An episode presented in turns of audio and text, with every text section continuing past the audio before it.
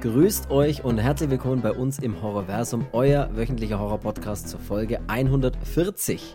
Die Rache ist mein, ich will Vergeltung. Selbstjustiz hat wohl jeder schon einmal in Erwägung gezogen, insbesondere die Frage, was man tun würde, wenn man den Mörder einer geliebten Person zu fassen bekäme, beschäftigt uns alle. Der Wunsch nach Rache und Vergeltung kann mächtig sein. Wie sowas aussehen könnte, wenn man eine voll ausgestattete Werkstatt zur Verfügung hätte, zeigt uns der Film Daddy's Little Girl, über den wir heute sprechen werden. Das alles und natürlich wie immer vieles mehr erwartet euch in der Folge 140. So, ich bin der Chris und schön, dass ihr auch heute alle wieder bei der neuen Folge dabei seid. Natürlich darf ich auch heute begrüßen den Folterknecht der Herzen. Hallo, Cedric. Ich mach dich Messer. okay, okay, gut. Nee, hallo, ich höre mich wieder so komisch, aber du sagst, ey, es war eine engelsgleiche Stimme, die da. Die letzte Folge zu bearbeiten äh, und hier für den Schnitt so fertig zu machen und alles, das war wirklich, das war eine Genugtuung. Das war eine so eine klare Stimme von dir, bin ich bin ich einfach nicht gewohnt, muss ich wirklich ganz ehrlich sagen. Und ich hoffe, dass uns auch die Leute zustimmen, die den Podcast schon länger hören, weil die sollten ja dann vielleicht auch mal so Vielleicht hört man da Unterschiede. Also gerade die allerersten Folgen von uns, die sind schon ein bisschen holprig, ne? so überhaupt vom Aufnehmen an sich, aber auch so vom. Ja, die haben wir ja noch durch eine Cola-Dose aufgenommen. Die haben wir ja wirklich noch durch so eine, ja genau, durch so ein Schnurtelefon aufgenommen. Jetzt sollte das hoffentlich ganz, ganz gut klingen. Das wäre auf jeden Fall schon mal gut, wenn es wenigstens audiovisuell gut klingt und der Rest, ne, was der Inhalt, da sind wir halt dafür verantwortlich. Aber gut, ey, pass auf, wir, wir starten gleich rein mit äh, Kommentare. Äh, ich, wir kommen gleich zu den Kommentaren, würde ich sagen. Letzte Folge haben wir über den Werwolf-Film Howl gesprochen und diese Folge hat wohl für einige Lacher gesorgt. Da waren mal wieder ein paar witzige Versprecher drin. Und da würde ich gleich mal ein paar Kommentare noch raushauen, ganz schnell, bevor wir loslegen. Ähm, wie immer sehr lustig war ein Kommentar zum Beispiel. Mein Lieblings-Werwolf-Film ist Werwolf von Tarker Mills. Ich finde, dort ist der Werwolf am realistischsten umgesetzt. Ich kann das beurteilen, weil ich bin tatsächlich einer. War ein sehr witziger, äh, sehr witziger Kommentar, musste ich auch leicht schmunzeln. Muss ich auch jetzt nochmal leicht schmunzeln, stelle ich fest. Werwolf von Tage Mills ist ein Film von 85 und basiert auf dem Buch Das Jahr des Werwolfs von Stephen King. Also es ist eine Stephen King-Verfilmung, mehr oder weniger. Und äh, keine Ahnung, ob ich den schon mal gesehen habe, muss ich ehrlich gestehen. Weiß ich gar nicht. Aber wäre wär vielleicht jetzt an der Zeit, mal den auch mal nachzuholen. Wenn da der Werwolf anscheinend so gut gemacht sein soll. Aber ich weiß, was wir nächste Folge machen, aber das, sage ich noch nicht. Das kannst du nach die Kommentare sagen, bevor wir über, über den Film Daddy's Little Girl sprechen. Ein Kommentar habe ich noch oder zwei. Danke für die vielen Lacher, passt zum Film. Fand ich auch ganz witzig. Und wir haben einen Filmvorschlag bekommen, Enter the Void. Ich weiß nicht, ob dir der Film was sagt. Äh, ja, do, doch. Sagt dir der echt tatsächlich was? Ja, also ich kenne ihn nicht. Ich habe jetzt nur so ein bisschen mal kurz mir so einen Trailer angeschaut und äh, Sieht sehr künstlerisch, sehr arthausig aus irgendwie. Von 2010 ist der, hat eine 18er Freigabe. Also ich habe ihn noch nicht gesehen, würde ihn aber vielleicht tatsächlich mal anschauen. Also die Tage oder so, wenn ich Zeit finden würde. Ja, dann haben wir natürlich noch, müssen wir auch erwähnen, immer wieder im Podcast, der ist ja auch irgendwie von Anfang an dabei, habe ich das Gefühl. Äh, Hollow V vom Old Fashion Movie Club. Äh, schöne Grüße an der Stelle, der hat uns ja, Den wird man einfach auch nicht los. ja, den wird man auch nicht los. Der hat zum Beispiel geschrieben, die erste Hilfe ist immer wichtig, weil es ging darum, dass ich am Ende des Films bei der letzten Folge nochmal so ein Fazit raushauen wollte und wollte über die erste Hälfte und die zweite Hälfte des Films sprechen und jedes Mal ist mir erste Hilfe rausgerutscht anstatt erste Hilfe, Hälfte, bis es jetzt schon wieder losgeht. Hälfte. So viel, so viel zu dem Thema. Also schöne Grüße an alle, die Kommentare schreiben. Macht es weiter. Äh, vielen Dank für die Kommentare, vielen Dank für die Filmvorschläge und jetzt kannst du droppen, über was wir nächste Woche sprechen und dann fange ich an, über den heutigen Film zu sprechen. Wir sprechen nächste Woche über The Prowler, auch in Deutsch bekannt unter dem Titel Die Folge des Todes. Mhm. Weil wir haben es endlich auf die, auf die Gabel gekriegt, ne? Ich vor allem. Ähm, dass wir jetzt beide den Film daheim haben. Hast du schon nachgeschaut, ob es nur eine Leerhülle ist? Nee, ich habe ja, ich habe tatsächlich nachgeschaut. Das erste, was ich gemacht habe, ich habe die Folie runter oder halt äh, diese Schutzfolie mal kurz den Film raus und habe reingeschaut und es ist tatsächlich eine DVD drin. Also der Traum wird wahr. Ja, falsch gebrannt. ich habe den lange gesucht tatsächlich und ich wollte den ja eben auch in dieser in dieser großen Hardbox eben haben, ähm, wo halt die Forke des Todes heißt. Du hast den ja so und ich wollte den auch, habe den aber irgendwie nie gefunden oder der war ziemlich teuer eine Zeit lang. Jetzt habe ich ihn für einen guten Preis bekommen und habe mir den dann mal, ähm, hab da mal zugeschlagen. War wirklich richtig, richtig, richtig teuer immer. Also für das ja. Geld hätte ich auch, oder habe ich keine Ahnung, wenn du gripierst, lebe ich, in der großen Hardbox zweimal bekommen. Äh, also war schon, schon ein satter Preis, ne, sagt man so. Ja. Nee, aber äh, habe ich Bock drauf. Kult, Slasher, also ich habe den mal gesehen, da war ich aber echt noch winzig äh, und ich hoffe, dass es immer noch irgendwie ein geiler 80er ne, Schinken ist. Ja. Ich bin gespannt. Wir werden dann auf jeden Fall nächste Woche besprechen. Ich schaue mir den dann auf jeden Fall natürlich auch dazu an. Egal. Äh, starten wir mal mit dem Film. Wir sprechen nämlich heute über den Film Daddy's Little Girl. Moment. Ja, ja, okay, alles klar. Was, was gibt's noch? Was gibt's Gutes? Ich habe mir am Mittwochabend sofort, nachdem ich von der Arbeit heimgerannt bin, mhm. also mit dem Auto heimgerannt, äh, äh, Oppenheimer gekauft. Ah, okay, sehr äh, interessant. Weil ja, ja jetzt endlich für äh, ich, ne, Schnarchnase, ich gehe mal irgendwann ins Kino, wenn das Kino zu mir kommt. Jetzt habe ich ihn mir angeschaut und ich finde ihn echt ziemlich, ziemlich gut, muss ich sagen. Mhm. Also, ich bin jetzt nicht, nicht den, äh, das beste Film aller Zeiten, aber das ist halt, ich wusste ja, was da, was da kommt, ne, weil es ist ja nichts nichts Unbekanntes, aber der ist richtig, richtig, richtig gut umgesetzt, finde ich. Also ich finde den auch gut umgesetzt. Mir ist er halt persönlich einfach zu lang mir ist ein bisschen zu lang und mir sind ein paar Stellen einfach zu lang. Ich finde den an sich auch gut umgesetzt. Ja, aber ich, verzeih, ich verzeihe träge, das, fand ich ihn. Ich verzeihe das bei solchen Filmen dann irgendwie immer. Wie zum Beispiel der, der letzte Batman, der geht ja auch, der geht ja auch, äh, ja. sind ja auch die 24 Stunden von Le Mans, aber den fand ich auch saugeil. Äh, den und, fand ich und, und viele Filme, die das halt die halt gut verpackt sind, wie jetzt auch ein Revenant oder sowas, die können von mir bis in alle Ewigkeit gehen, solange der Film halt das dementsprechend auch tragen kann. Und das hat jetzt aber Oppenheimer natürlich auch geschafft. Bin jetzt auch gespannt, jetzt steht ja dann auch bald äh, an dieser, wie hieß er, Flowers of the Killer Moon oder Killers of the Flower Moon? Äh, Killers of the Flower Moon, ja. So heißt er, ne? Flowers of the Killer Moon, oder? Klingt aber auch irgendwie cool. Ich habe kurz überlegt, ob das vielleicht so rum wirklich stimmt, aber nein, glaube ich nicht. Da Killers of the Flower Moon, ja. Der geht ja auch, keine Ahnung, dreieinhalb Stunden oder sowas, ne? Also wahnsinnig lang. Freue ich mich natürlich auch auf den Napoleon. Weiß nicht, ob du da auch schon einen Trailer mal gesehen hast von Ridley Scott. Ja, äh, sieht natürlich auch sowieso vielversprechend auch aus, weil du halt auch einfach diesen Shaquille Phoenix oder wie auch immer man den ausspricht, äh, da mit drin hast. Ne, als Shaquille O'Neal. Shaquille, äh, ja. Ich nenne ihn einfach Jackie, weil der halt mit dabei ist. Und ja, und dann nächste Woche am 1. Dezember tatsächlich dieser japanische Godzilla. Also der juckt mich schon auch. Und wenn wir jetzt schon bei Godzilla sind, Folge 3 von der Monarch Legacy of Monsters, glaube ich, heißt der. Ist jetzt draußen seit Mittwoch und auch die Folge hat jetzt nicht enttäuscht. Es ist klar natürlich alles so ein bisschen mehr dieses Drumherum mit, mit, den, diesen, mit dieser Organisation und den menschlichen und allem möglichen. Aber trotzdem war es auch ziemlich geil, äh, wenn man so sieht, dass sie versuchen hier Godzilla mit einer Atombombe zu töten, da irgendwie in den 50ern. Mhm. Ähm, und ja, ist schon, ist halt übertrieben fett gemacht. Ne? Also gibt es gar nichts, aber echt, echt bis jetzt eine geile Serie. Also drei Folgen und ziemlich geil, also wenn man dieses Godzilla und, und sonstiges dann mag. Und Konsorten, verwende ruhig das Wort. Kon Konserven. Ja, Godzilla und Konserven. Godzilla. Äh, Freestyler.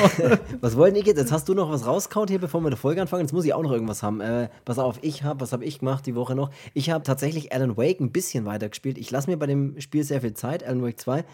Aber ich habe noch mal zweieinhalb Stunden investiert äh, am Wochenende, letztes Wochenende. Und ich muss wirklich sagen, jetzt mal ganz, ganz ernsthaft, das Spiel ist unfassbar einfach. Das ist unfassbar. Ich bin jetzt auch das erste Mal, dass ich mit Alan Wake spiele. Also, man spielt ja zwei Charaktere. Es gibt ja diese Saga Anderson, diesen FBI-Agent und eben Alan Wake. Und es dauert wirklich viele, viele Stunden, bis du mal überhaupt mit Alan Wake spielst. Und okay.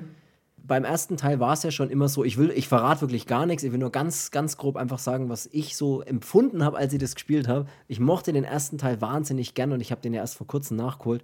Und beim ersten Teil geht es ja die ganze Zeit um diesen Dark Place, um diesen dunklen Ort, in dem er gefangen ist. Ne? Mhm. Ich hoffe, das verrät schon nicht so viel, aber ich glaube nicht.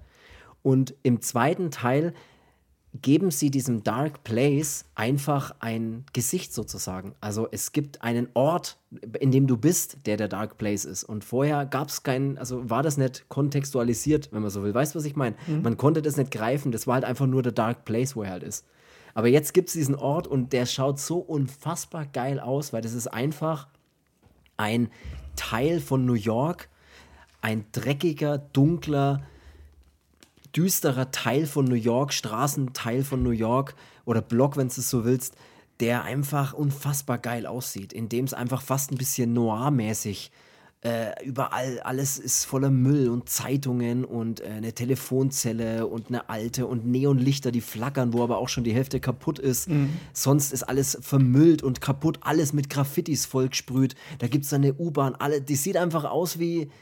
Also dieser Ort hat jetzt einfach ein Gesicht und der sieht unfassbar geil aus. Also, ja, das kann ich mir schon vorstellen, ja mit deiner Taschenlampe im regnerischen, dreckigen New Yorker Stadtteil durch die Gegend. Es sieht unfassbar aus. Aber ich will jetzt gar nicht zu tief da Nein, noch, geht äh, auf die, auf die Winter, oder wir sind, wir steuern immer mehr auf den Winter zu. Das heißt, ich habe auch irgendwann ein bisschen mehr Zeit. Und da will ich ja. mich dann ja auch äh, über solche Spiele machen. Und ich hoffe, es ist New York, überlege ich gerade, aber ich glaube, es soll, äh, glaube ich, in New York sein.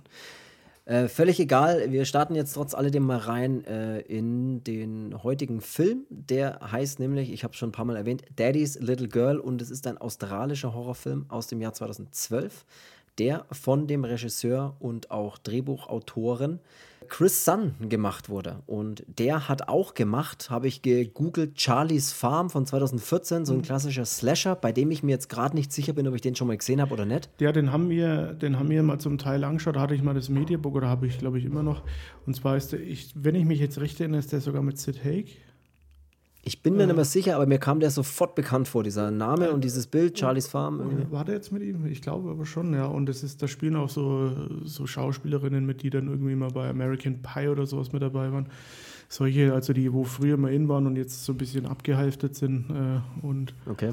Aber ja, es war halt ein typischer Slasher. So. Ich finde aber irgendwie, das ist mir neulich auch mal so bewusst geworden. Ich finde immer so Slasher-Filme in der heutigen Zeit eh immer schwierig, egal wie gut sie jetzt zum Beispiel gemacht werden. Weil für mich ist immer dieses Slasher, das, das kann doch nur aus den 80ern sein, weißt du, ich meine? So, ja, ja, weil das einfach die, das ist wie ein Cello, ist ja das Gleiche. Das ist, man hat sofort die 70er im Kopf irgendwie und jetzt gar nichts Modernes. Also es gibt so, natürlich ist, ja. moderne, gute Slasher, aber ich bin ja. da immer so, für mich braucht das immer diese Ausstrahlung wie so ein typischer Freitag der 13. oder so ein Halloween mhm. oder Nightmare on Elm Street. So, das sind auch so, ja.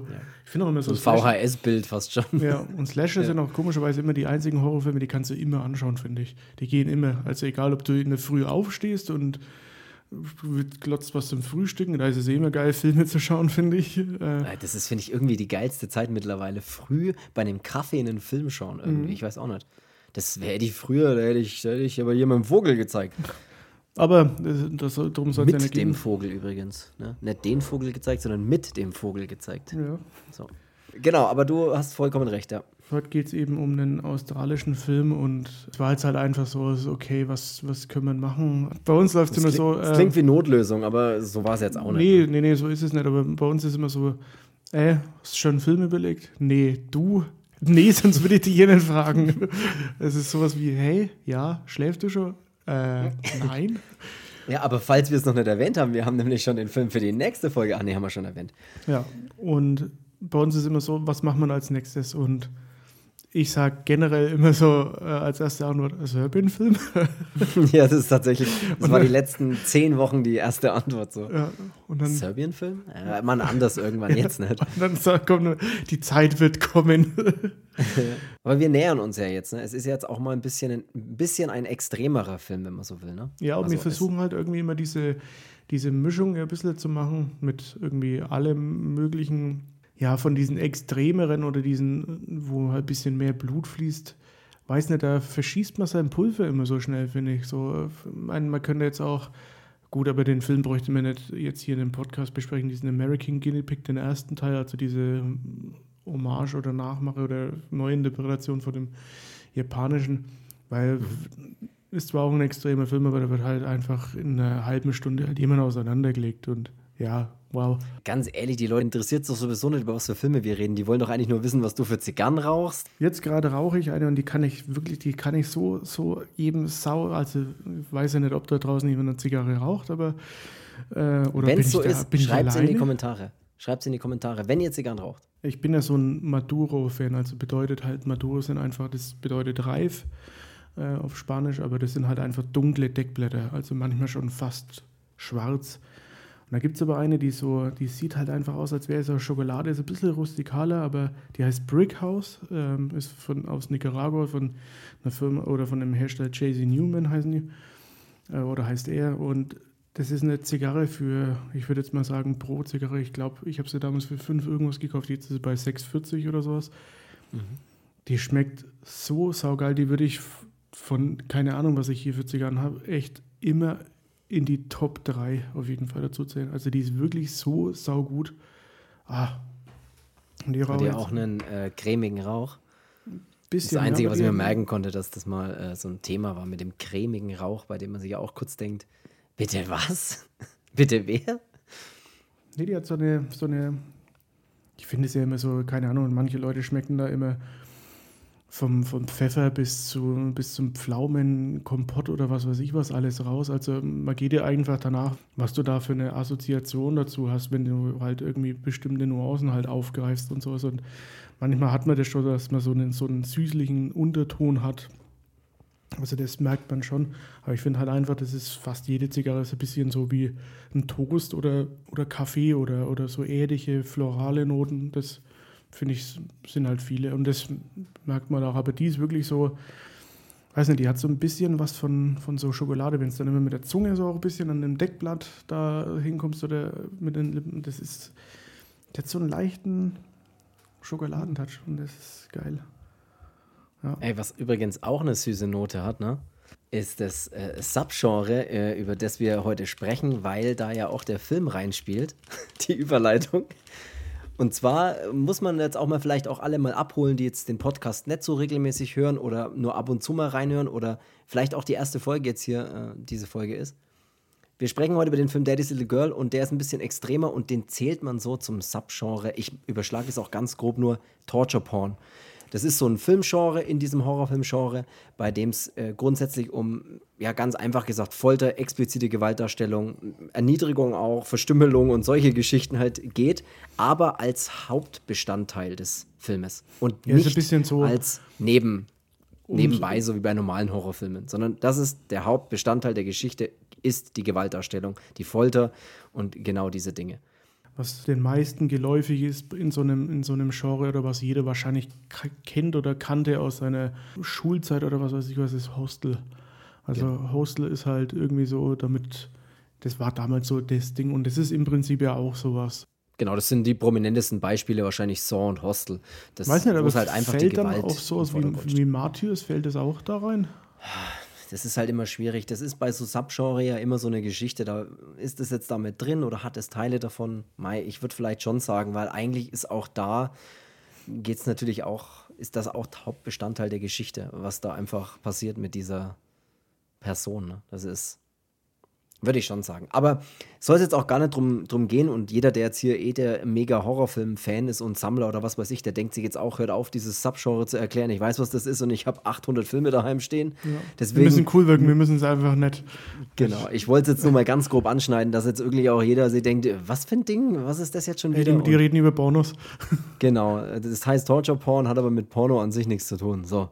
Wobei ja leichter Hauch Erotik, gerade in so Italo-Kino, ne? Finde ich eigentlich immer geil. Ich habe auch einen Film. Porn, so, gibt's so sowas? So einen Exploitation-Film habe ich ja auch drüben, so äh, Sklaven ihrer Triebe. Das klingt jetzt ziemlich nach einem Erotikfilm, aber ist eigentlich auch echt, echt ein geiler. Da ist auch die Fennec dabei und ja. Ja, da sind sie alle wieder dabei. Ja, alle. Ja. Ich hoffe, leicht begleitet für dich. Aber gibt's, vielleicht gibt es auch sowas, so ein, so ein Cello. Ja, Cello Venezia, der, ist, der hat schon mehr Erotik drin. Ja, da gibt es schon viele, die viel Erotik drin haben und viel, viel nackte Haut und da erstmal niemand umgebracht wird, obwohl die Bluse schon offen ist. So, aber jetzt machen ich wir mal. Immer noch gern auf Don't Torture Duckling hin. Ne, Barbara Boucher in dem Film, also, hey, gönnt euch. Starten wir einfach mal in den Film rein. Also im Vorspann des Films sehen wir äh, neben dem Cast die Geburt der Tochter von äh, Derek und Stacy und wie sie aufwächst und wie sie Kindergeburtstag hat und wie sie am Spielplatz Dinge tut mochte und ich, spielt. Ich mochte die Art und Weise, weil gerade in so nicht jetzt extremen Budgetfilmen äh, würde ja sowas dann gern immer mal so ein bisschen Larifari so. Ja. Weißt du, dass man so eine, du brauchst ja ein gewisses Background-Wissen oder so ein bisschen, dass du weißt, okay, das ist die Familie und, und, und. Und das fand ich eigentlich, war mit diesen, mit diesen Home-Video-Style manchmal und diesen Polaroid-Fotos war das eigentlich schon, schon irgendwie ziemlich, ziemlich geil erklärt, finde ich. So, dass da auch keine Fragen offen bleiben jetzt so. Fand ich. Als wäre man einfach dabei gewesen. Ne? Also wirklich, ist, du sagst es ja, Home-Video-Stil absolut. Man sieht es schön, diese, diese selber gemachten Aufnahmen, wie diese Familie einfach aufwächst. Home-Video oder wie es in Deutschland ist, selber gemachte Aufnahmen. Heimvideo. Selber, selber. Ich hau dem selber eine rein. Oh nein, Das Ganze, auch. das Ganze untermalt von Klaviermusik und ich muss schon auch sagen, das war clever gelöst mit dem Cast und das so nebenbei, dass es nicht so richtiger, äh, dass es jetzt nicht so voll hier, jetzt zeige ich erstmal die Familie, sondern dass es so beiläufig ein bisschen passiert und das fand ich auch sehr nett und man bekommt sofort gleich ein Gefühl für dieses Familienleben oder für diese Familie. Das dann allerdings sofort wieder äh, bricht, weil die Familie ja nicht mehr zusammenlebt, nachdem ein kleiner Zeitsprung drin ist. Starten wir nämlich beim Geburtstag, beim sechsten Geburtstag der, der Tochter eben, Georgia heißt die. Und die lebt bei ihrem Vater oder die lebt vielleicht nicht unbedingt nur bei ihrem Vater, aber der Geburtstag findet bei ihrem Vater statt, bei dem Derek.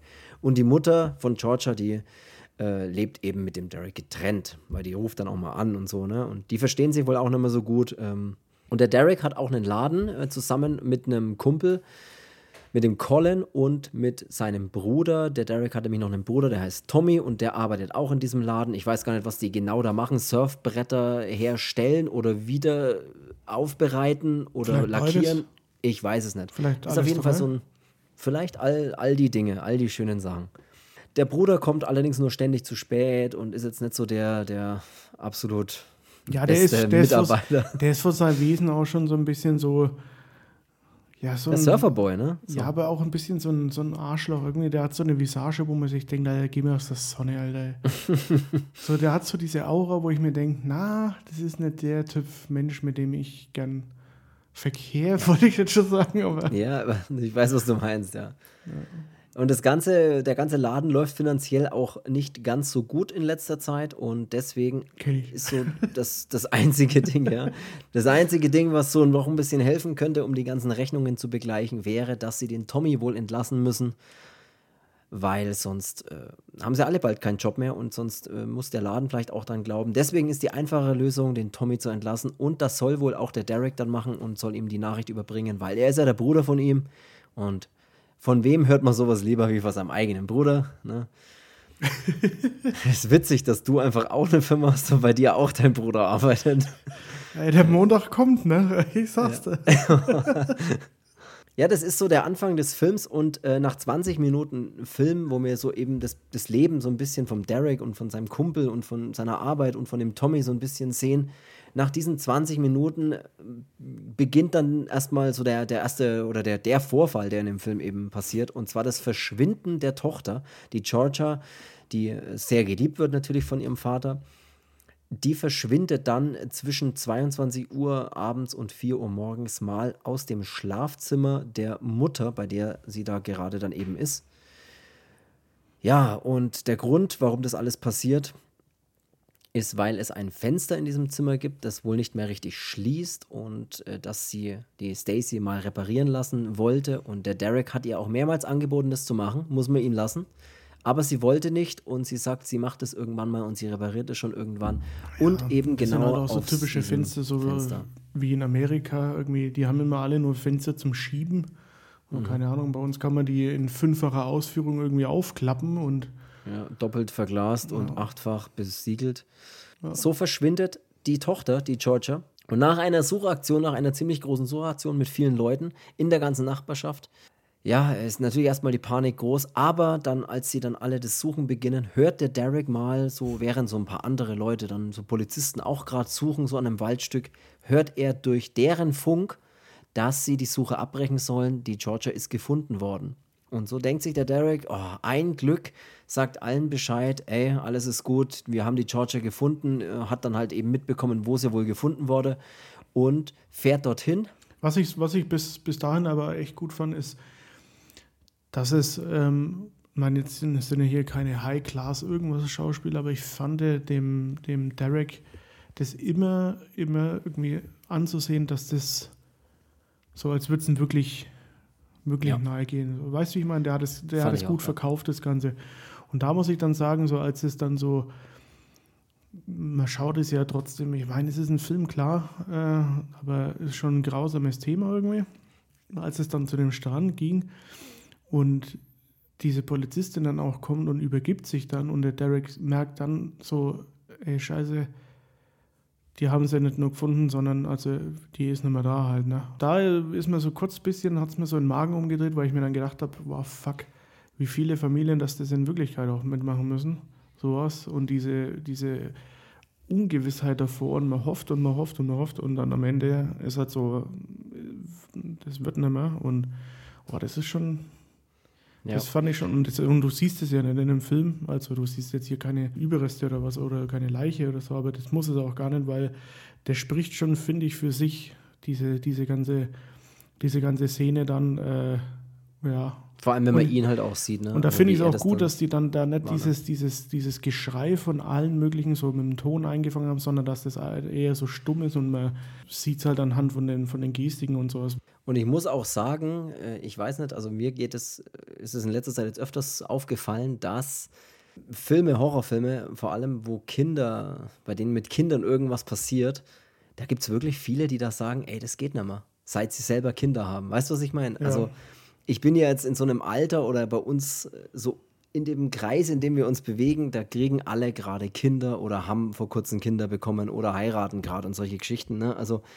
und da ist wirklich so, dass viele sagen, hey, seit ich Kinder habe, kann ich mir sowas nicht mehr anschauen. Und zwar die kleinste Gewalt gegen Kinder in irgendwelchen Serien, Filmen, was auch immer, ist da schon so, oh, das geht nicht irgendwie. Und ich meine, das ist natürlich jetzt Extremfall, wo dann äh, das Kind tot gefunden wird. Wir sehen es zwar nicht, du hast es erwähnt, aber man weiß es natürlich und man sieht den Vater und die, die Familie, wie die dann darauf reagiert.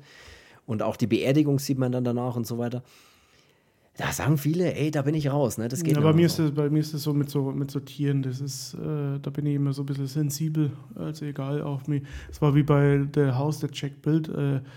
war das, glaube ich, wo der, wo der dem Endline da diese Füße abzwickt glaube ich, war doch. Boah, vor allem aus einem äh, Moment einfach ja, der völligen Unaufmerksamkeit passiert das. Und da bin ich immer so, da ist so, klar, kenne ich im Holocaust und die ganzen Kannibalen, brauchen wir jetzt nicht wieder durchkauen. Was anderes, eine andere Zeit, irgendwie, ja, ist so, aber da tue ich mich immer schwer. Also da finde ich immer so richtig, ja.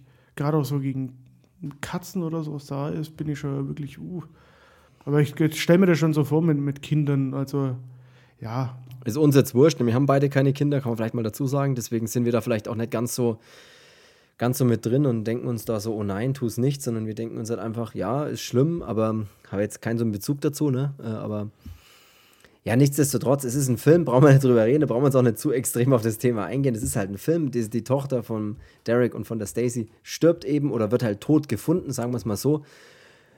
Und äh, es kommt auch zu einer Beerdigung und so weiter. Und das ist alles sehr dramatisch. Und äh, ja, da fallen dann auch Worte, die, die man dann, auch der Derek, der kriegt, der rastet dann auch mal aus und so, ne? Und vor allem wegen dem Fenster, weil sie es halt, weil das wohl der Grund eben war, dass sie entführt wurde überhaupt. Und dass er es immer gesagt hat, sie soll das Fenster machen lassen und er hat sie mehrmals angebunden und sie ist schuld daran und so weiter. Also da kommen dann auch solche Sachen dazu.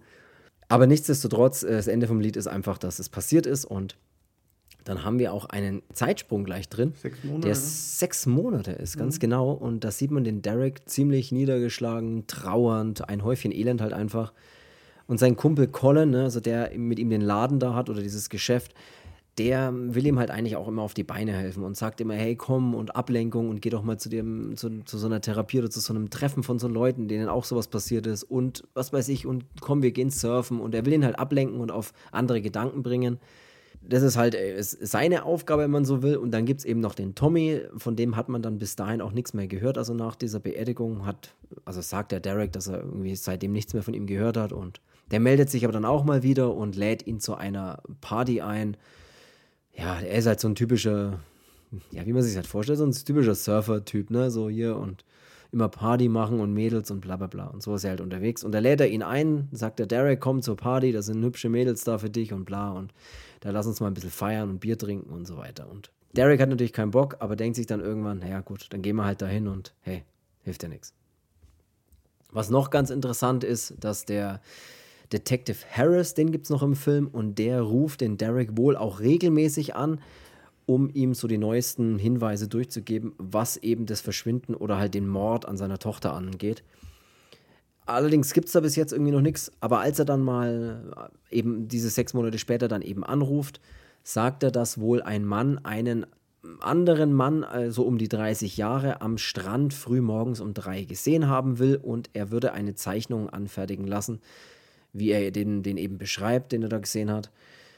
Man erhofft sich aber nichts, weil es war dunkel und ja, weiß man nicht, was er da gesehen hat und ob es da überhaupt irgendwas dabei rauskommt und ob man da was drauf erkennen kann oder ob man da.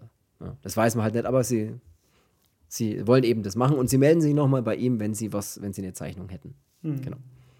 Ja, das ist schon, schon eigentlich ein langer Teil des Films. Also da sind wir schon wirklich fast bei der Hälfte des Films. Was ich aber auch gut fand, ist, äh, dass die zwischenrein einfach diese, diese Sprünge auch machen und äh, ja, versuchen auch das, das Ganze jetzt ein bisschen, weil ich meine, man weiß, um was das es gehen wird äh, in dem Film, weil man muss sich nur erst hinten drauf den, den Covertext oder sonst was lesen. Ja.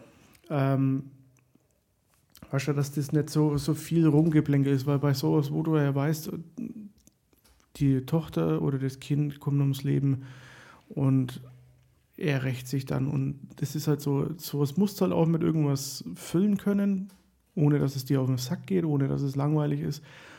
Und das schafft der Film, finde ich. Also es, ein paar Stellen könnten vielleicht ein Ticken kürzer sein, aber so im Großen und Ganzen. Da habe ich lieber so einen 80-Minuten-Film oder sowas. Bei sowas besteht halt immer die Gefahr, weil wenn ich dann am Ende, keine Ahnung, die Hälfte vom Film halt nur noch irgendwie voll dann habe, dann ist es halt auch so, ja, brauche brauch ja. jetzt nicht unbedingt. Ja, es ist halt bei solchen Filmen schwierig, weil du musst ja irgendwie eine Geschichte erzählen. Ne? Es ja. reicht ja nicht, hier jetzt irgendjemanden hinzustellen und sagen, hier, äh, folter den mal, sondern du musst ja, vor allem musst du ja irgendwie irgendwas Emotionales erzählen, damit man auch vielleicht mitfühlen kann, warum das jetzt okay ist, oder was heißt okay ist, aber warum, warum man halt nachvollziehen kann, warum derjenige so reagiert oder sowas. Und ja, das und geht halt nur, wenn du irgendeine Geschichte dahinter hast. Ja, und da ist es halt auch gut, dass der Cast dann klein gehalten wird. Weißt du, weil sonst dann musst du halt von jedem irgendwie immer ein bisschen was, so hast du jetzt halt, keine Ahnung, vier, fünf Charaktere, die so ein bisschen mehr irgendwie im Fokus stehen. Und ja. Äh, ja, dann kannst du es halt auch ein bisschen flotter erzählen, finde ich. Man, man, sieht im Film natürlich an, dass der jetzt nicht wahnsinnig riesiges Budget hatte, aber das macht auch gar nichts, weil ich finde auch, dass die eigentlich relativ solide schauspielerisch auf jeden Fall sind und dass das irgendwie hinhaut, ne, was die da machen und was sie da erzählen wollen und es sieht auch alles ganz okay aus und da also man darf sich jetzt nicht wahnsinnig viel erhoffen, aber ich finde jetzt auch nicht, dass das wahnsinnig schlecht aussieht oder sowas da passiert. Also das hat schon, ist schon alles okay, so wie es ist. Und dann sind wir eben auf dieser Party vom Tommy, also von seinem Bruder. Und Derek kommt da dazu, hat irgendwie nicht so richtig Bock. Aber naja, gut, er zieht es halt durch und, ne, und versucht halt so ein bisschen auch sich mal abzulenken. Und was dann passiert ist, der Derek findet in der Wohnung. Ja, der wird erstmal müde und ne, will sich hinlegen. Weil Ach ja, genau. Ja, so, ich mache jetzt mal fünf Minuten mal Augen zu. Scheiße, Stunde vorbei. Ja. Ähm, und da sieht er dann so: hey, Moment, da steht so ein kleines Case, so ein kleiner Koffer da irgendwie auf, auf dem Nachttisch oder sowas. Und da sieht man halt, da ist irgendwie ein Loch rausgeschnitten und da schaut halt eine Kamera durch. Also es, es war wahrscheinlich sein erster Versuch, so eine Kamera zu verstecken, weil es äh, ziemlich offensichtlich. Ja. Aber ja, und so findet er halt die dann und äh, geht dann auch im, in der Wohnung oder in dem Haus halt dann auch mal aufs Klo und sieht halt dann auch, da spitzt so, so eine Kamera aus so, eine, aus so einem Kulturbeutel oder was es ist dann raus und da denkt er sich dann auch, ey, Alter, was geht denn hier mit meinem Bruder ab, was macht denn der? Ja, ja irgendwie macht der seltsame Dinge und irgendwas, was ist da los? Und dann setzt er sich nämlich auch an Tommys Computer und stöbert da so ein bisschen rum, ne? Und will da auch irgendwie mal schauen, was, was, was da so los ist wird dann auch mehrmals fast erwischt, ne? weil dann kommen natürlich immer die Partygäste, komm doch mit runter, komm, wir trinken jetzt ein Bier, irgendwas. Und auch der Tommy kommt ja und er sagt immer, nee, er möchte nur mal kurz die gute Ausrede, Achtung, seine Mails checken. Ja, das ist, da habe ich mir ein bisschen gefühlt wie in meiner Jugend, wenn man weiß, oh, scheiße, ich kann mein Zimmertür nicht abschwören, aber ich habe einen Drang. ich will, oh, also sorry. Ja, und so will er seine Mails checken, sage ich jetzt mal. Ich mache übrigens währenddessen immer so äh, Gänsefüßchen in der Luft, während ich Mails checken ja, sage. Jetzt ist es nämlich wieder passiert. Ja. Achtung, er checkt dann seine, Achtung, Mails. Und als er das eben macht, äh, dann gehen eben die anderen wieder und dann kann er weiter Derek, stöbern. was machst du da? Ich check nur meine Mails. Und warum liegt die Maus links? Keine Ahnung. Ja, auf jeden Fall äh, fängt er dann an, ein bisschen zu schauen und zu stöbern und dann findet er vor allem ein paar Notizen vom Tommy, also wie so ein, ja, eigentlich fast wie ein Tagebuch, muss man ja irgendwie sagen, ein bisschen größer, wie man sich ein Tagebuch vorstellt. Also wirklich so. habe ich mir auch gedacht, das war da so ein Kunstblock. Das war ein riesiges Tagebuch und das findet er und er, er schaut dann so ganz kurz rein und, und stellt fest, da stehen irgendwie wirre Sachen drin und dann hat er sich gedacht, das nehme ich mal mit und lest es mal in Ruhe zu Hause durch. Alter, Steckt sich das ein steckt sich das ein, ja, und äh, nimmt es mit nach Hause. Und zu Hause fängt er dann an, diese Notizen vom Tommy mal zu lesen. Und dann wird es interessant, weil der Tommy wohl, ja, was soll man sagen? Also er liest diese Notizen und stellt fest, dass der Tommy grausame Dinge getan hat. Also sein Bruder hat wirklich grausame Dinge getan und die hat er da einfach dokumentiert. Also er hat da genau aufgeschrieben, was er getan hat und was passiert ist und alles drumherum und seine Gedanken und alles, was man sich vorstellen kann. Ja, vor allem das, das fängt ja dann schon an, dass er irgendwelche Jungs da am Strand und dann irgendwie an so einer Bushaltestelle so ein Mädel und ja. Ja, man weiß dann auch schon relativ schnell so in was für eine Richtung das, das geht und der Derek vermutet schon Schlimmstes auch und ja, man merkt es ja. dann auch schon an, okay, der, der weiß dann schon, was, was hier Sache ist. Erstmal hört man nämlich eben, eben von diesem Ben, also von immer Minderjährigen vor allem, ne, oder Kindern auch wirklich. Und dass da da wirklich aufgelauert und seltsame Dinge passiert sind und auch viel Gewalt ausgeübt wurde und so weiter. Und da spricht man dann ja auch später von Opfern. Also da ist wirklich, der hat da Kinder umgebracht und solche Geschichten. Das liest er alles in diesem Tagebuch eben nach. Ja, und dann liest er wohl eben auch, das geht dann wohl so weit, dass er das wohl auch so weit lesen kann, dass da seine Tochter Georgia mit drin steht. Das ist dann schon ziemlich heftig, ne? wenn es da wirklich um ja, keine Ahnung, also wenn es da um Kindesmisshandlung, Kindesmord, äh, Vergewaltigung und alles Mögliche geht, ist natürlich schon heftig. Das sieht man dem Derek auch eigentlich ganz gut an, was, was da in seinem Kopf los ist, als er das liest. Und so sehen wir dann auch relativ, schon glaube ich, fast in der nächsten Szene, wie der Derek beim Tommy ist. Oder andersrum, ich glaube andersrum sogar. Und ihm dann dort äh, was ins, ins Bier kippt damit der Tommy eben bewusstlos ja, wird, weil der dringt ja eh so gern. Davor, davor recherchiert der Derek schon ein bisschen, also man sieht auch schon, äh, er sucht dann im Internet irgendwie nach so Foltermethoden auch aus dem Mittelalter und er hat dann auch einen Kumpel, der sich, äh, mit dem er dann so ein bisschen Bier trinkt und, und sinniert über vieles und weil der andere sich dann halt ein bisschen auch auskennt, was so ein menschlicher Körper halt alles ab kann und der informiert sich da, dass er so ein bisschen vorbereitet ist auf das, was dann folgt und baut sich dann seinen, seinen ganzen Billardkeller dann da auch eben, eben um und ist schon von seiner Sache überzeugt. Ich hole mir den einen Tobi, ne, äh, einen Tommy. Tommy. Und ja. ja, der wird dran glauben. Zu Recht. Geht auch relativ einfach, ne? Er kippt ihm einfach nur was ins Bier. Der Tommy trinkt sowieso alles, was er in die Finger kriegt. Er wird bewusstlos und dann wacht er eben gefesselt oder fixiert, eher würde ich sagen, im Keller dann eben wieder auf. Auf so einer Bank liegend, fixiert. Und der Derek läuft um ihn rum und äh, ja, weckt ihn auf oder wie auch immer und sagt dann: Hier, pass mal auf, äh, ich habe das alles gelesen, was ist eigentlich mit dir los? Und du bist nicht mehr mein Bruder und du spinnst ja wohl, das sind Kinder und was hast du denn gemacht und so weiter. Und dann weiß er, pass auf, ich lasse dich jetzt hier richtig bluten dafür im wahrsten Sinne des Wortes. Ja, meine Tochter und, war sechs Jahre alt und äh, für jedes Jahr, was sie alt war, wirst du einen Tag halt. Wirst du einen Tag äh, Todesqualen äh, ausstehen müssen. Und er, er, das Wichtige ist ja auch, so informiert er sich am Anfang ja auch, dass er vor allem nicht stirbt. Er will ihn ja nicht einfach umbringen, sondern er will ihn ja wirklich foltern und leiden lassen. Und viele Dinge muss man eben so ein bisschen aufpassen, dass sie dann dass er halt am Leben gehalten wird. Und er informiert sich da auch ein bisschen, wie weit man da gehen muss und dass man den Körper praktisch erstmal Schmerzen antrainieren muss. Also man muss ihn da konditionieren, sagen sie im Film immer. Weil du kannst jetzt nicht einfach wahnsinnige Schmerzen aushalten, sondern du kannst aber langsam immer mehr Schmerzen aushalten. Also ne, ja. wie klassisches Konditionstraining. Da habe ich dann sofort dran gedacht, weil ich, das hatten wir ja auch schon mal im Podcast, als ich wohne in der Nähe von Rodenburg, hier ob der Taube. Ähm, und ja. da gibt es ja, man, das ist, da war ich auch die Woche tatsächlich mal kurz nach der Arbeit und muss sagen, ey, ist echt eine verdammt geile Stadt. Ne? Da kommst du irgendwie immer so vor wie in so einem Märchendorf. Aber, ja, schöne ähm, Stadt, absolut. Und da gibt es ja dieses Kriminalmuseum, da waren wir auch mal drinnen, ne, miteinander. Ja.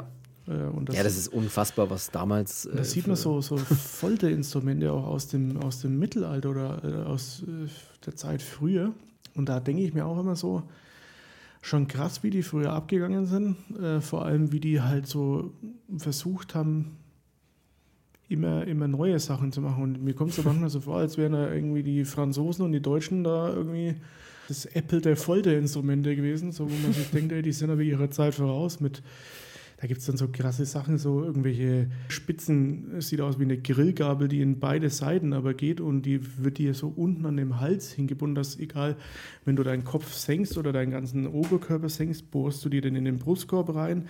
Wenn du nur das Kinn senkst, dann bohrst du dir das unten in, am Kinn eben rein und so, dass du halt die ganze Zeit gestreckt bist oder Zungen am Tisch festschrauben und Boah ich finde immer noch Sachen, gut. Sachen in Arsch stecken und dann äh, wird es halt aufgedreht, dass es sich aufspreizt wie so ein, so ein Regenschirm, aber in deinem Arsch. Äh, das Apple der Folterinstrumente. Okay.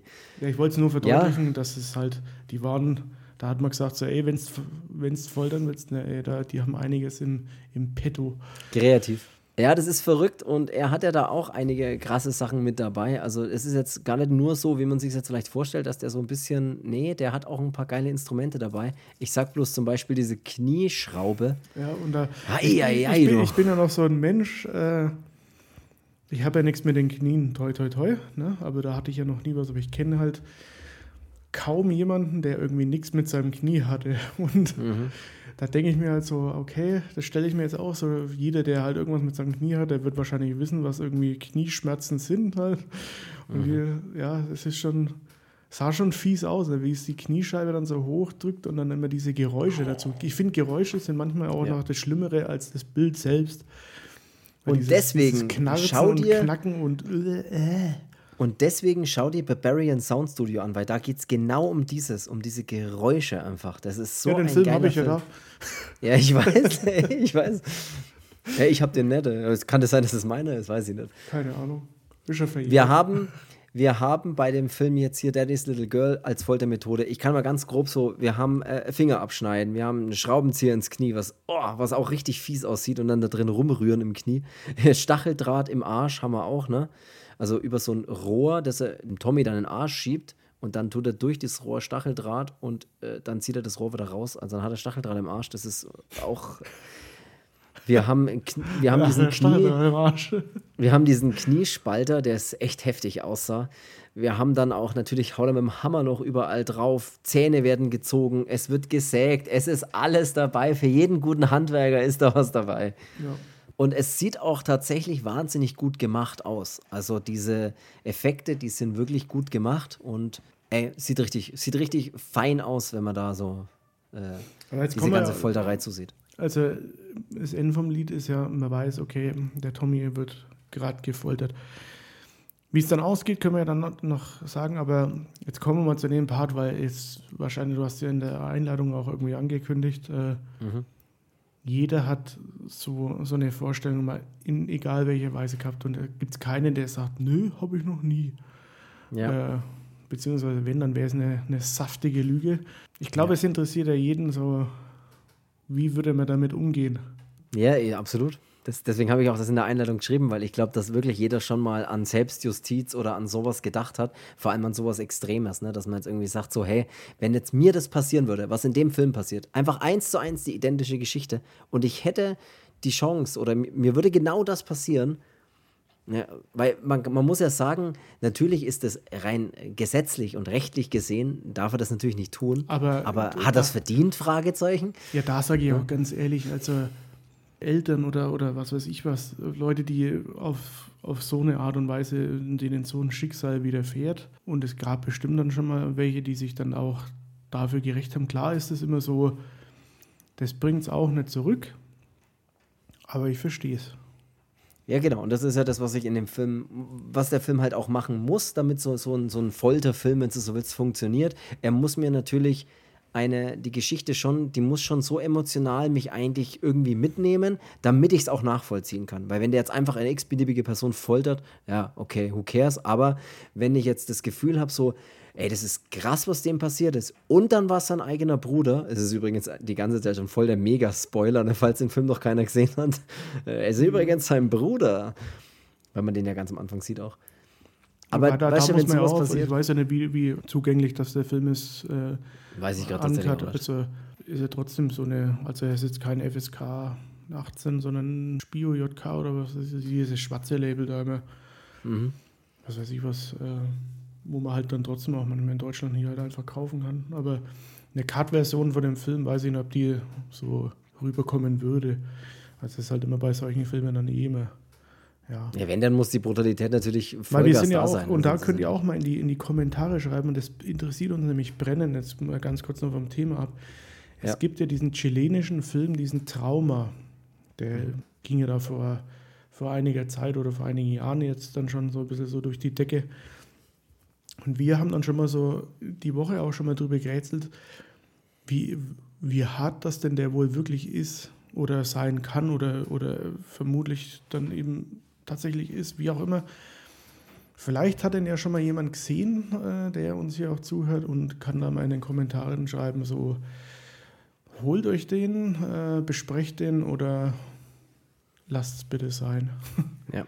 ja, die Vergleiche sind halt schon so. Der Serbian-Film ist dabei, ne, als Vergleich, aber auch, auch eben sowas wie Martyrs oder sowas. Also da die extremeren Filme werden damit halt verglichen und deswegen würde dem mich jetzt schon einfach interessieren, wie der gemacht ist, ne? Und Ja. ob der wirklich so extrem ist. Und Weil die, aber die anderen ja. Filme sind natürlich extrem, aber was ja nicht heißt, dass das irgendwie schlechte Filme sind. Also Martyrs würde ich zum Beispiel einen der, der besten Filme überhaupt. ja, das ist halt extrem gut gemacht, ja. Äh, Nee, das ist ja anders, das steht ja auf einem ganz anderen Blatt wieder, ob der dann gut oder schlecht ist oder sowas, aber grundsätzlich ja, tatsächlich, wenn den jemand schon mal gesehen hat, dann rein in die Kommentare damit und Aber hättest Ja, du dann so ein, so. ein Ding, was du auf jeden Fall mit so einem, ich weiß nicht, ob man jetzt sowas, sowas besprechen kann in einem Podcast, äh, ich meine, Kinder hören, hören ja wahrscheinlich nicht zu, also FSK 18, Achtung. Ja, Achtung, kurz mal weghören mit einem Ohr. Nee, der Punkt ist bei mir, ich, ich könnte das nicht. Weißt du, warum ich das einfach nicht könnte? Weil ich einfach wahrscheinlich umfallen würde. Also alleine vom, keine Ahnung, wenn halt so viel Blut fließt, also zu nah an mir dran, glaube ich. Also das ist seltsam, in einem Film interessiert es mich gar nicht. Aber jetzt so, Ja, ja, klar. weiß es ja, Aber darum, keine darum- Ahnung. Ich glaube, ich könnte jetzt niemanden die Eier abschneiden, weil ich glaube einfach dabei so kotzen müsste, dass ich einfach, Ja, weißt du, was ich meine? gut, ich meine, wenn du das wahrscheinlich in so einer Situation bist, ich glaube, dann, da ja, hält dich dann wahrscheinlich auch nichts auf. äh, kann ich Nee, das ist schon klar. Das ist ja, das ist ja dann die, der Wunsch der, dieser, dieser Gewalt dann ist ja natürlich so groß, dass du dann so einen Adrenalinschub hast, dass dich wahrscheinlich gar nichts mehr. Ich Aber glaube, ich, weiß würde immer mit, mit sowas anfangen, irgendwie so, so Zahnstocher unter jede, jeden Fingernagel und jeden Ah. Zehennagel erstmal zu schieben. Aber nicht nur so ein bisschen, sondern so, dass die, dass dann schon nur noch die Spitze so ein bisschen rausschaut. Ne? Oh, das tut so weh. Das tut jetzt schon so weh, wenn ich mir das vorstelle. Also so ich finde, es tut dir schon sau weh, wenn du irgendwas tatsächlich mal so unter den Fingernagel kriegst. Ah, Aber so, glaube ich, mit, so, mit solchen Sachen, die wären dann auf jeden Fall dabei. Aber hey, darüber brauchen wir uns nicht szenieren, weil sonst bringen wir noch Leute auf eine dumme Idee. und äh, ja. der Podcast mit der Folteranleitung.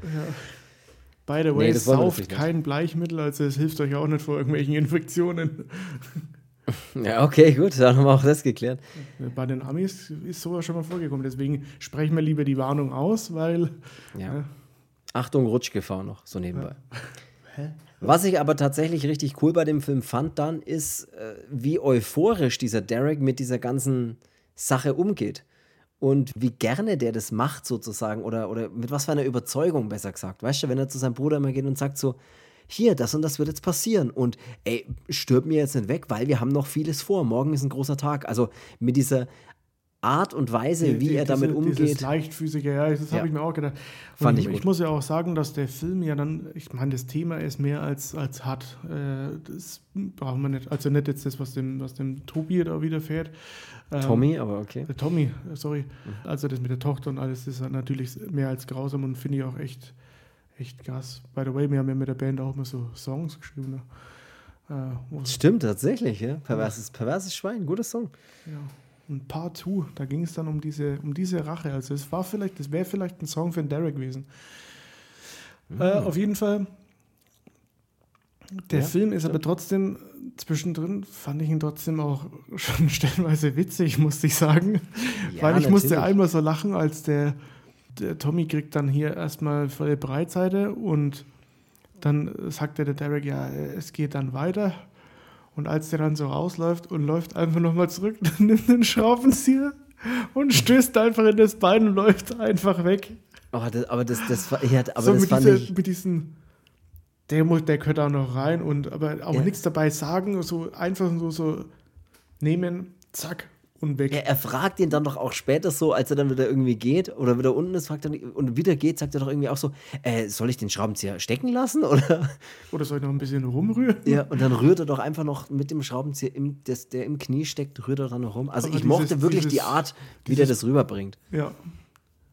Ne, dieses, das ist wirklich witzig, weil wir haben ja dann auch noch mal den, die Cops sind ja dann auch noch mal beim Derek, ne, und fragen und zeigen auch schon diesem Colin da diese, diese Phantomzeichnung, diesen Kollegen da vom, vom Derek, weil der, der Derek hat sich ja ein paar Tage freigenommen oder ein paar mehr Tage, ne, um seinen, seinen Billardkeller oder seinen Billardtisch herzurichten oder irgendwie sowas. Ich frage mich auch, wie viel Urlaubsanspruch das der hat. Ja, gut, das ist ja eigentlich eine Firma, da wird er gesagt haben, ich bin jetzt mal zwei Wochen raus hier, Colin, du schmeißt doch den Laden alleine.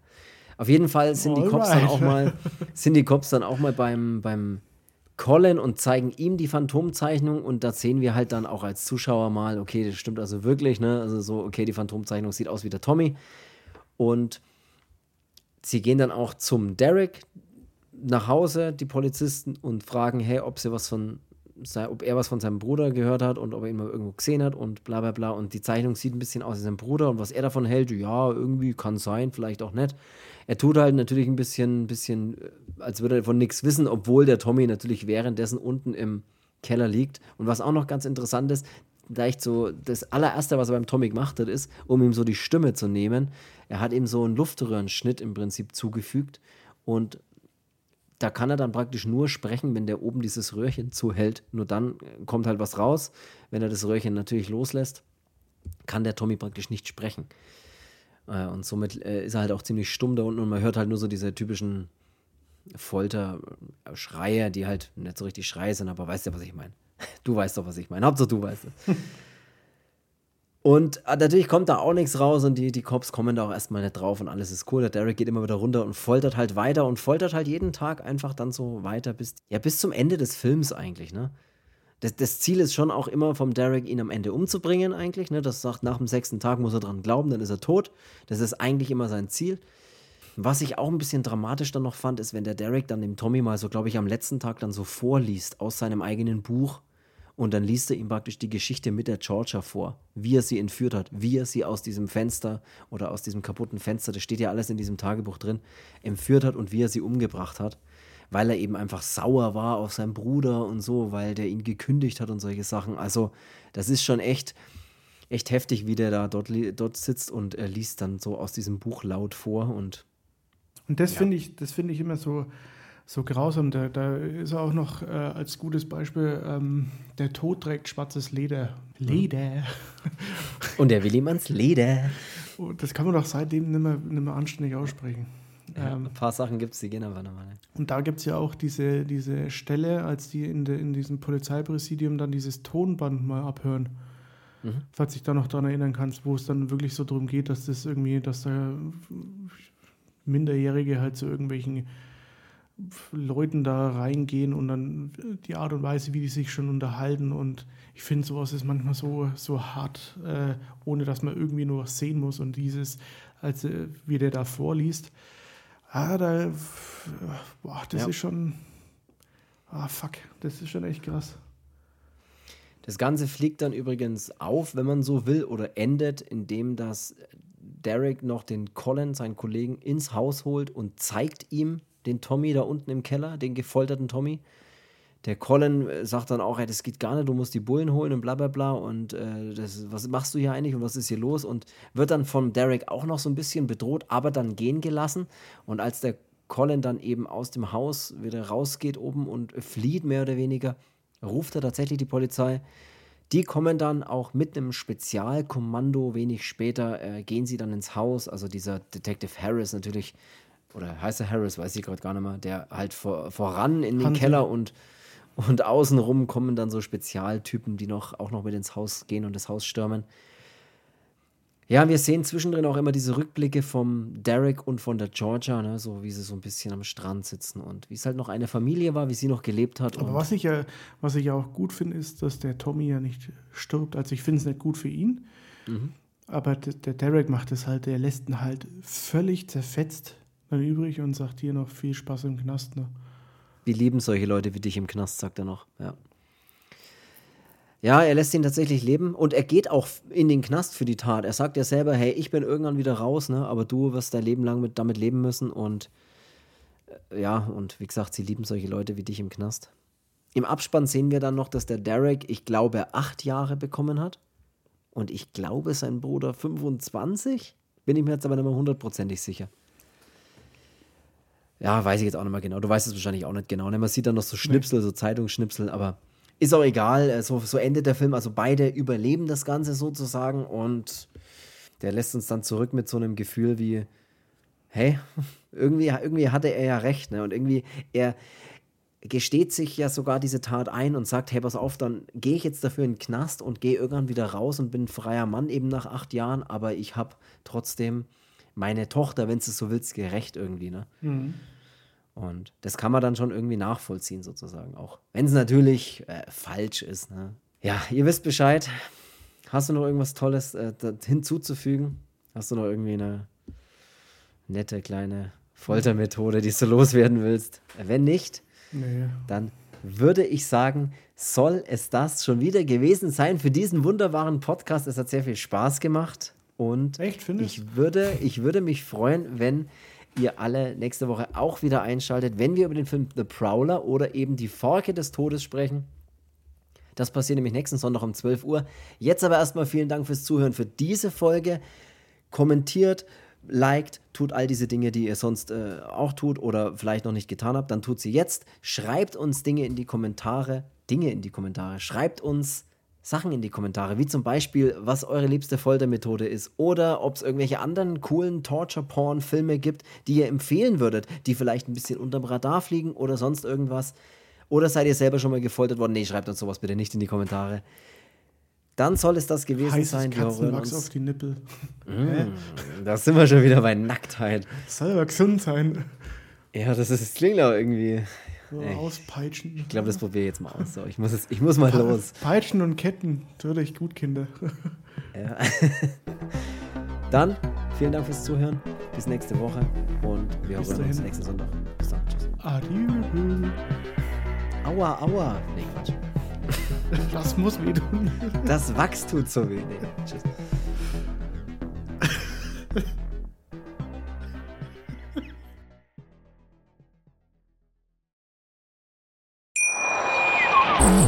Schatz, ich bin neu verliebt. Was? Da drüben. Das ist er. Aber das ist ein Auto. Ja, eben. Mit ihm habe ich alles richtig gemacht. Wunschauto einfach kaufen, verkaufen oder leasen. Bei Autoscout24. Alles richtig gemacht.